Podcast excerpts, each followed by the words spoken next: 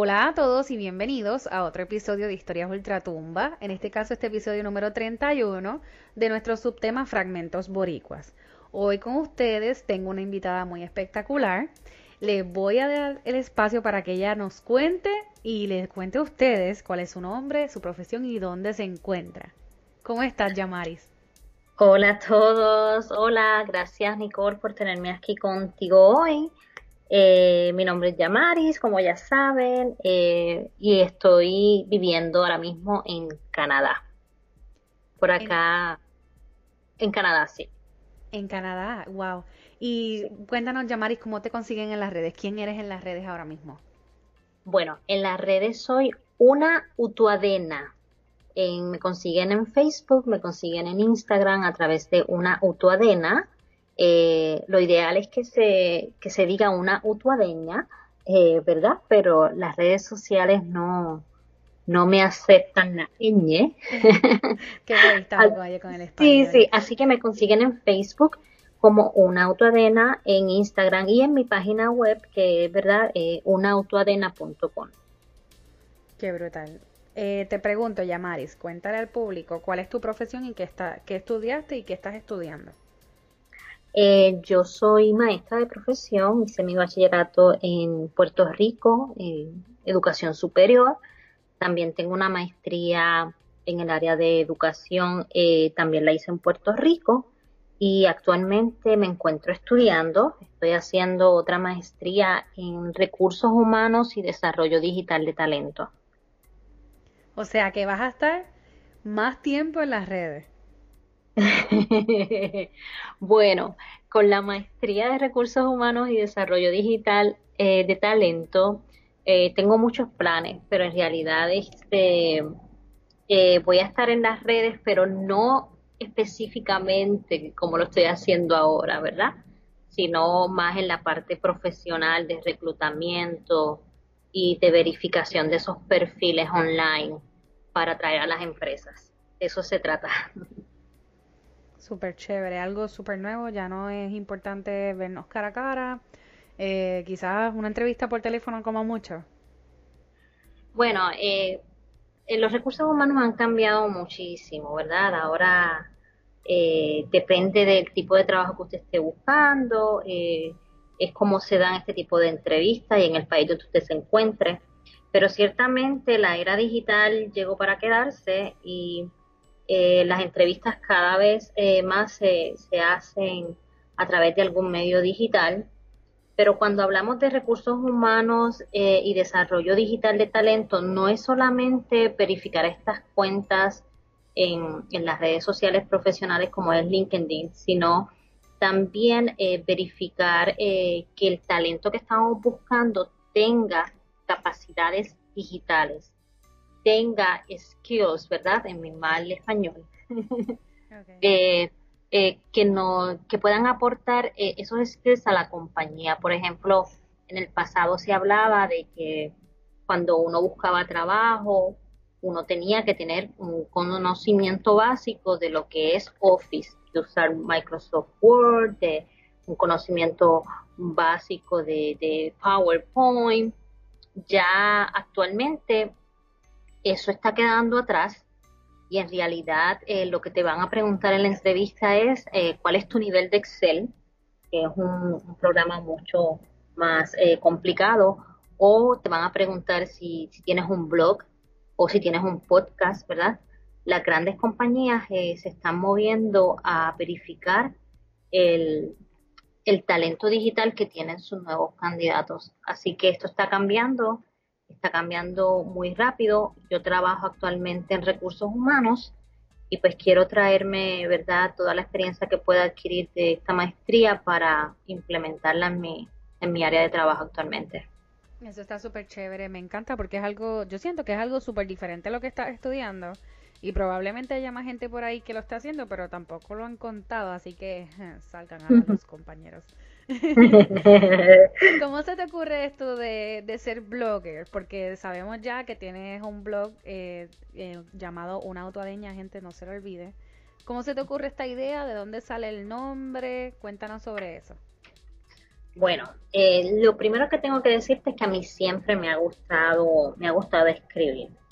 Eh, la idea, verdad, eh, del blog fue porque al mudarme específicamente a Canadá, tuve muchas experiencias únicas, ¿verdad? Que algunas ya las he contado en el blog y mis amigas me decían, Yamaris, tienes que escribir un libro de esto. Así que por ahí fue, fue naciendo la idea de entonces abrir un blog. pero el tema surgió porque em, cuando estaba en Puerto Rico, que era maestra, eh, trabajaba en el área metropolitana y pues todos mis compañeros de trabajo me conocían como la autuadeña.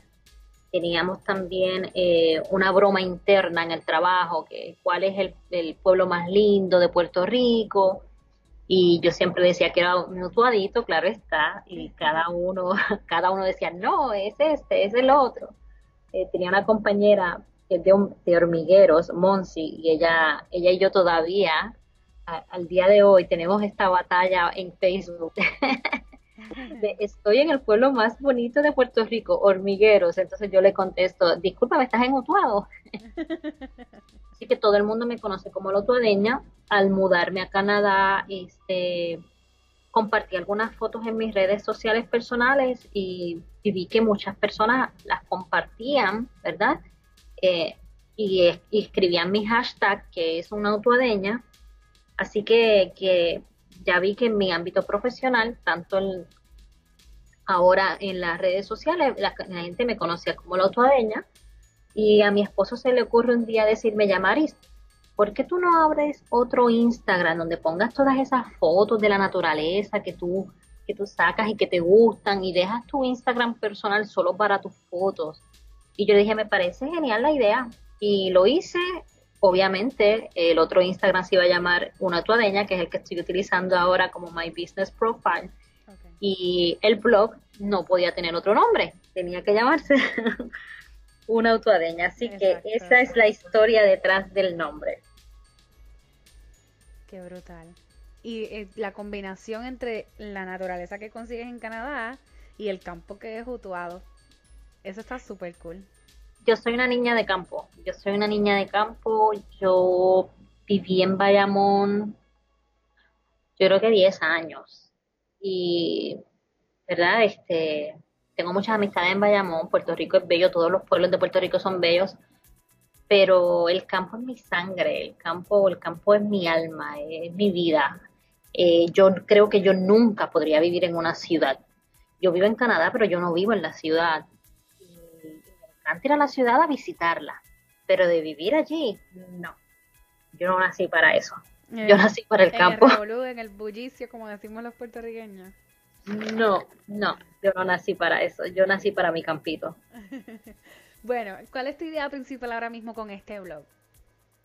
Bueno, eh, en este blog eh, yo quiero que las personas vean la emigración desde otra perspectiva.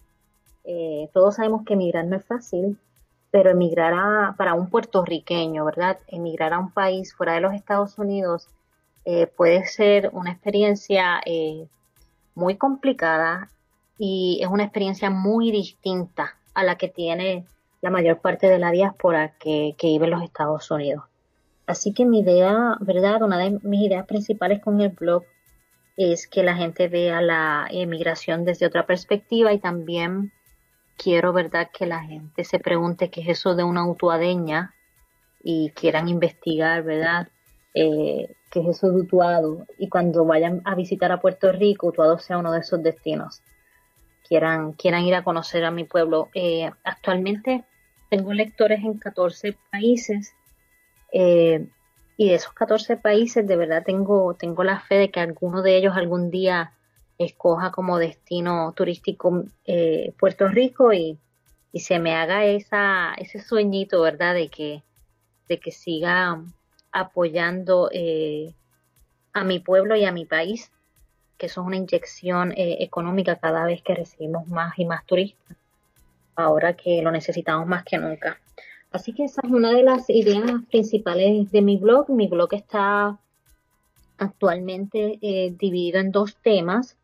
El primer tema es eh, una autoadeña en Canadá, en donde hablo y explico sobre mis experiencias viviendo acá en el norte.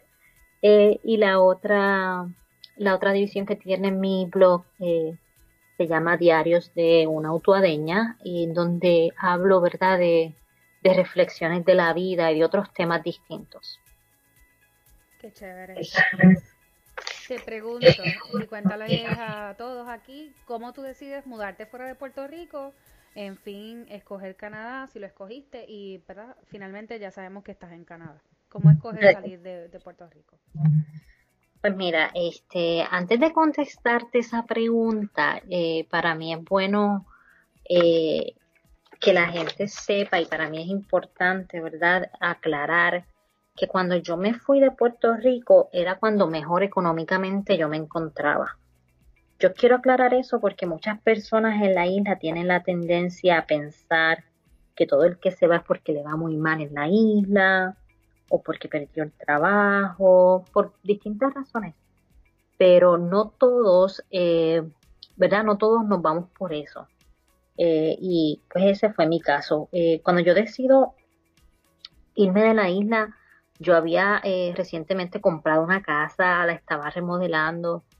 Recuerdo que cuando tomamos la decisión en nuestra sala, habían eh, unas cuantas ventanas de seguridad que habíamos comprado para cambiarlas de la casa.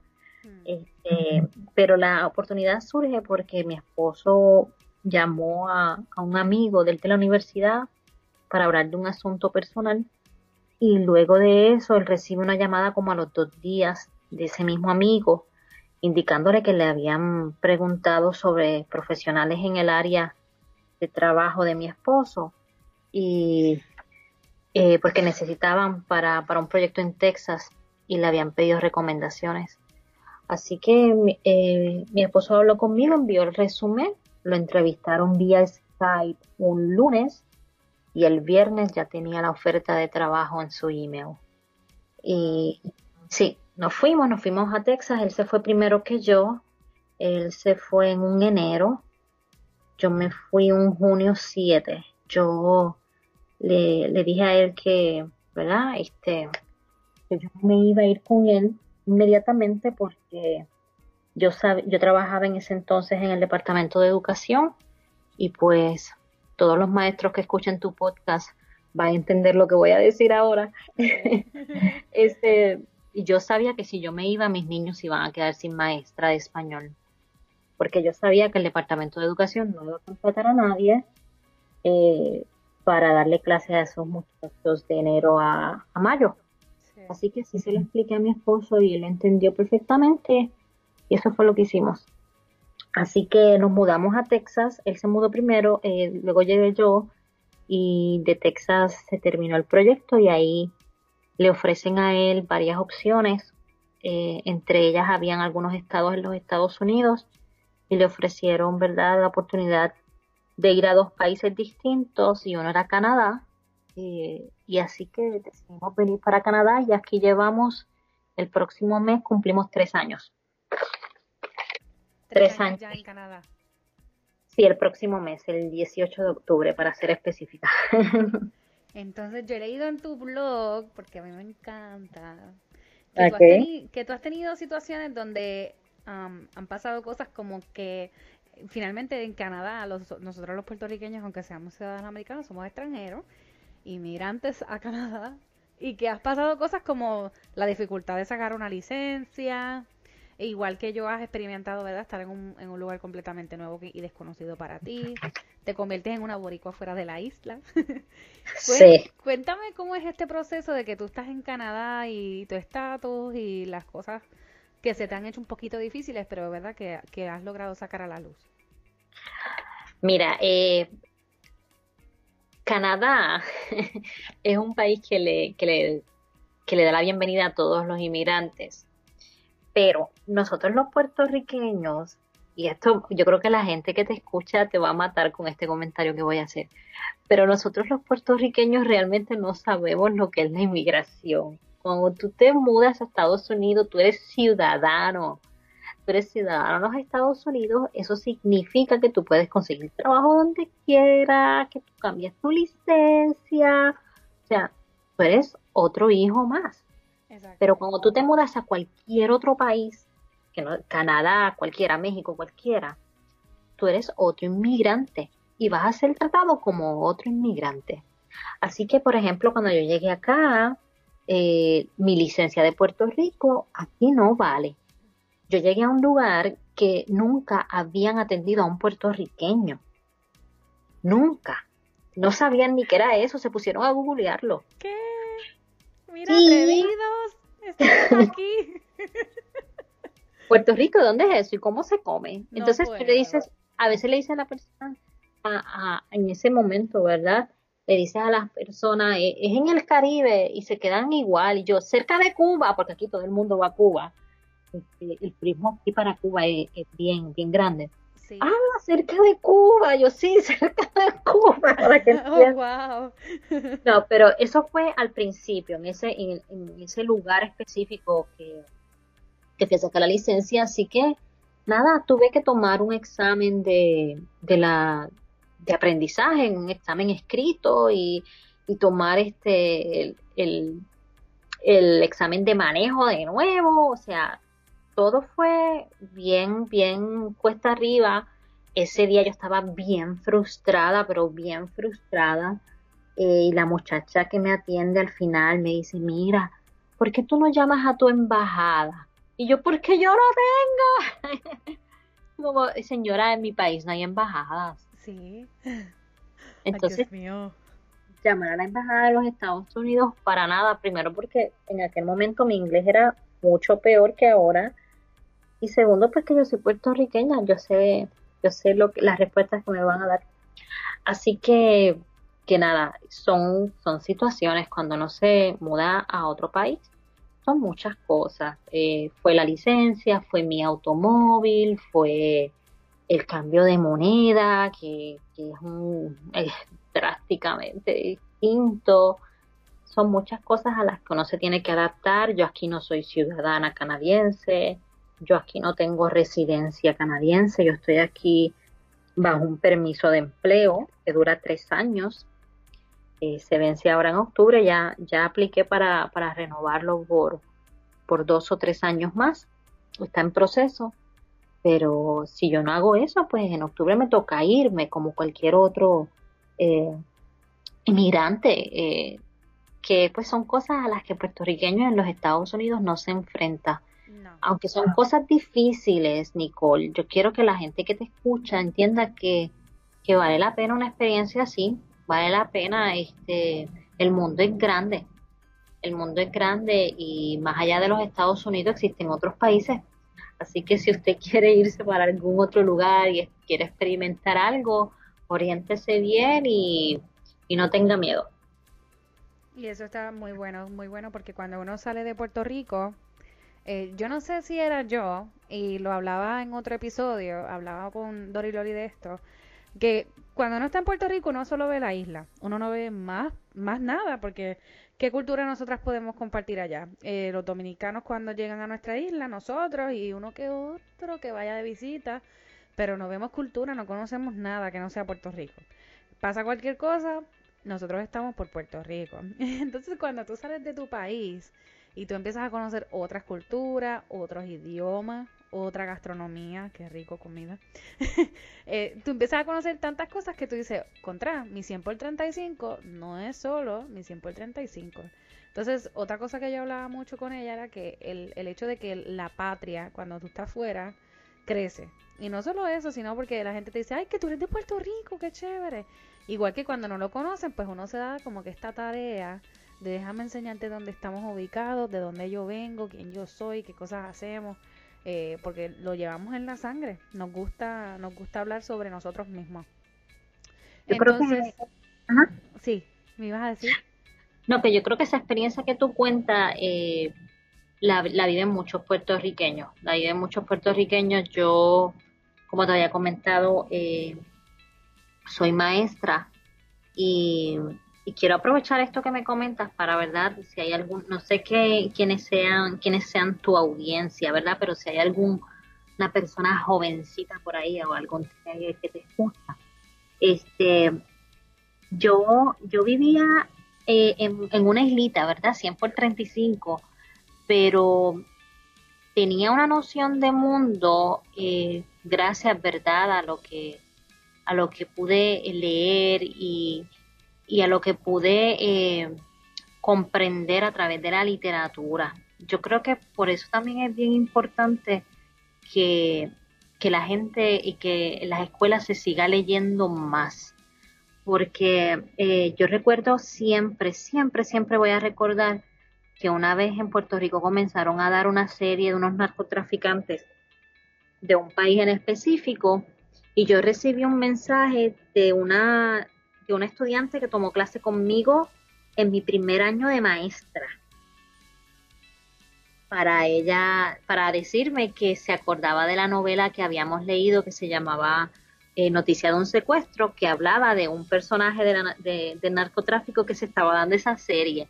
O sea, eh, eh, a nosotros los puertorriqueños nos pasa que no conocemos más allá, pero si, si podemos leer un poco más, la literatura no, nos transforma y nos educa a ser más empáticos y ya cuando salimos de nuestro país eh, estamos un poquito más preparados. Pero tú tienes razón, cuando uno sale, uno, uno ve, porque no es lo mismo, ¿verdad?, leerlo que vivirlo, ve todas esas culturas y, y uno crea una mayor empatía y se da cuenta que nosotros no somos el ombligo del mundo. Exactamente. Que allá, más allá de, nuestro país hay mucho más. Sí, y conocer, y yo como digo yo, no solo conocerlos, sino ponerse los zapatos de ellos, de diferentes nacionalidades, conocer sobre los años que llevan aquí, que quizás no han vuelto a su país, etcétera, etcétera. Todas esas cosas hacen que tú digas, wow, definitivamente yo me siento que tengo una bendición sobre mí porque eh, quizás esto de ponerme los zapatos de los demás es bueno porque me hace crecer a mí como persona y quizás también si yo le cuento mi historia y hace lo mismo conmigo, ¿ves? Y hay una empatía mutua. Bueno, yo digo que hay muchas cosas aquí bien bonitas que yo he, coincidido con ellas y, y me siento súper súper feliz de, ¿verdad? de tener esta experiencia de estar fuera de mi país y en cierto aspecto pues representarlo. Uno crece. Sí, definitivamente. Te pregunto, Yamaris, y cuéntame. ¿Algún plan a corto plazo que esté por pasar contigo, con el blog, con tu vida profesional? Cuéntanos sobre algo. Bueno, en mi blog eh, voy a próximamente, todavía no lo voy a hacer, pero voy a añadir una tercera categoría en la que quiero hablar más de mi pueblo. Quiero hablar de, de, mi utuadito y también quiero hablar de Puerto Rico. Es algo que, lo tengo pendiente, eh, es lo que va a estar pasando. Eh, y me preguntaste también por, por algo más, por mi trabajo, ¿era? Sí, en el ámbito profesional, algo que vayas a, publicar, a cambiar o a hacer, lo que sea. Pues mira, eh, yo no sé si, si eh, te había comentado anteriormente, tal vez en alguna conversación privada, que yo trabajo aquí en Canadá en, en recursos humanos y cuando yo comencé el blog siempre he tenido la inquietud de, de verdad, de tal vez en algún momento lanzar un blog estrictamente profesional. Eh, yo trabajo eh, dirigiendo una oficina de, de, recursos humanos, pero específicamente un programa en el que yo contrato personas de distintas partes del mundo para venir a trabajar en las granjas aquí en, los, en Canadá.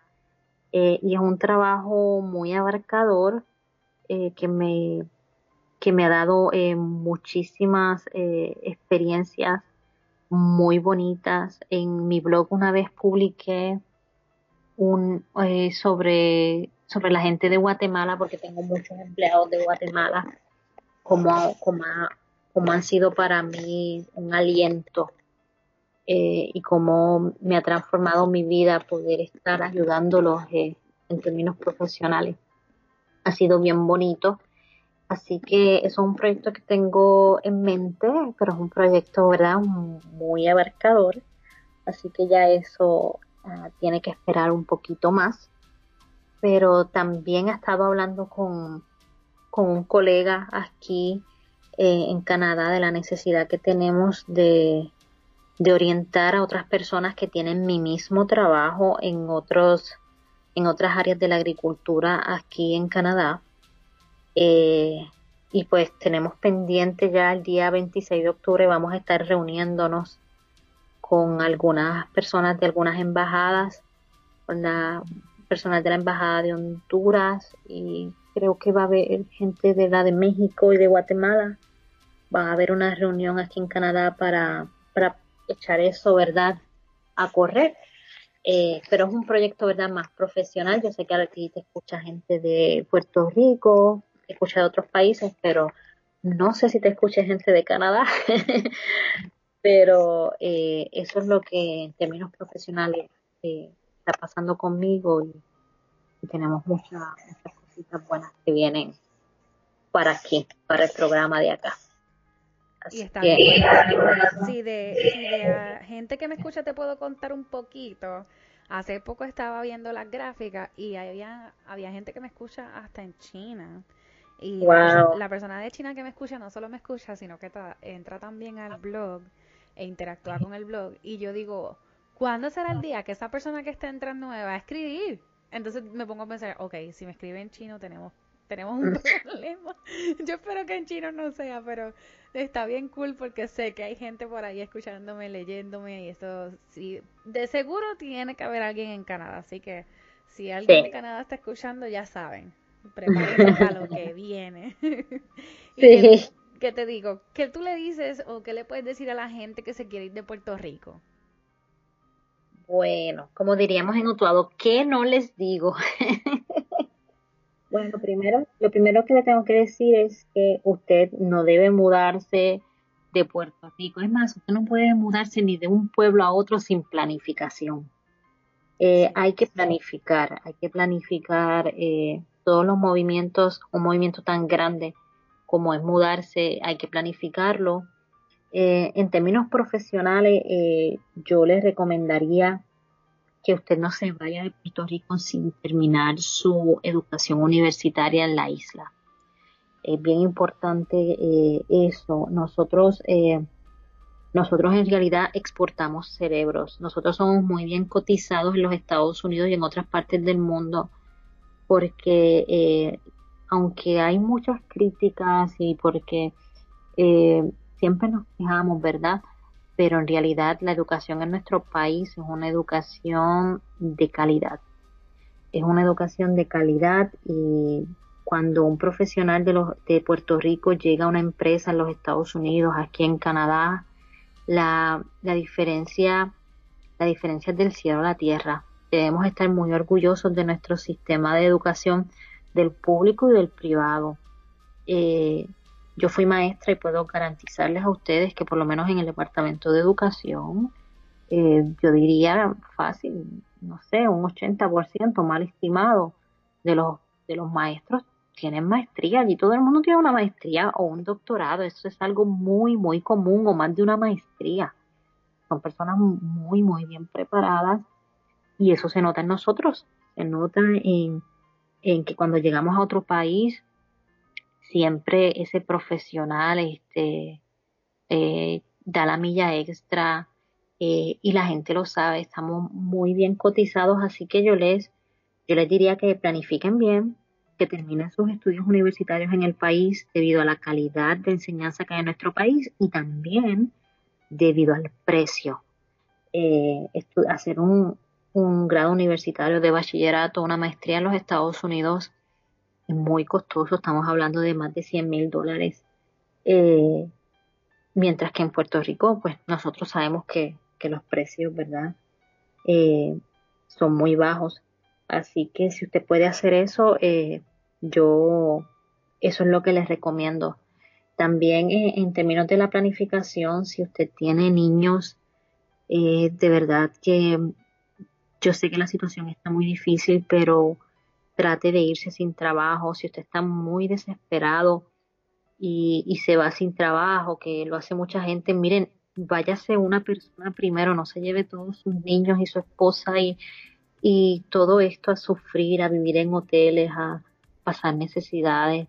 Eh, primero váyase usted, establezcase usted y luego, ¿verdad? Eh, busca la familia Ya si usted es una persona eh, soltera que se acaba de graduar de bachillerato y quiere vivir una aventura en otro país, pues usted se puede tirar esa maroma de irse sin, sin trabajo, pero tomen decisiones planificadas, eh, planifíquense económicamente, bien importante, porque tenga al menos dos meses para de salario, ¿verdad? Para, para vivir, para para usted este, eh, pagar sus deudas si es que tiene alguna en Puerto Rico, para que usted pueda tener dinero para dar el, pago del apartamento, el depósito. Eh, es muy, muy importante la planificación en todo, en una mudanza de pueblo a pueblo o de una mudanza de, país a país. Y ya hemos hablado un poquito sobre esto, sin embargo, eh, me gustaría que le recalcara a la, a la gente, ¿verdad? ¿Qué impacto tiene lo que estás haciendo ahora mismo? ¿Qué impacto tiene en Puerto Rico? Bueno, yo creo que, que cuando uno crea contenido de calidad, eh, uno afecta directa o indirectamente a Puerto Rico. Eh, no solo la gente que está en la diáspora, todas las personas, ¿verdad?, que crean contenido tienen la responsabilidad de ofrecer, ofrecer algo que añada valor a la vida de las personas. Eh, tenemos que, ver, ¿verdad?, el big picture que hay detrás de nosotros. Eh, siempre que un puertorriqueño destaca, eh, detrás de nosotros, ¿verdad?, nuestras espaldas llevamos nuestra bandera. Y así cambiamos la perspectiva que muchas personas fuera de Puerto Rico tienen de nosotros, sobre todo los Estados Unidos.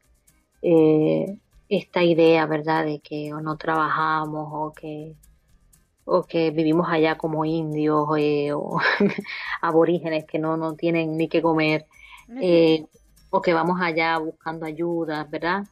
Eh, yo creo que cada vez que alguien hace como esto que tú estás haciendo, resaltándonos a, a varios boricuas en esta sección, eso, eso es algo grande, eso es algo grande, le estamos diciendo al mundo que somos más que un estereotipo, Así que yo quiero, ¿verdad? Pensar que, lo que estoy creando en mi blog es un contenido de calidad que hace pensar a las personas, que los hace autoanalizarse, que los hace eh, ser más empáticos, que se puedan hasta reír de las aventuras que uno tiene cuando, cuando es emigrante, que los haga querer viajar, conocer el mundo eh, y que puedan ver la emigración desde otra perspectiva y, y que Puerto Rico se impacte en la medida de que, de que el extranjero nos vea de una forma distinta, que nos vea como realmente somos y no, que no somos el estereotipo. Eso para mí es bien importante. Y lo último, por supuesto, que quiero que la gente sepa qué es mi Utuadito, dónde es mi Utuadito y que quieran ir a visitarlo. Claro que sí. Bueno, Yamaris, te agradezco un millón que hayas sido parte de Fragmentos Boricuas y que me hayas dicho que sí para estar en este espacio. Eh, les recuerdo, gente, que la pueden seguir a través de todas las redes como una Utuadena, a través de Facebook e Instagram, ¿verdad? Sí, tengo Facebook e Instagram y mi página web que es unautuadena.com. Y de verdad que muchas gracias por participar aquí conmigo, por estar en este espacio. Eh, gracias por dar un poquito de ti para que la gente te conozca. Y ya saben que le pueden escribir todo a través de las redes. Gracias a ti, Nicole. Ha sido un placer. Bueno, gracias un millón.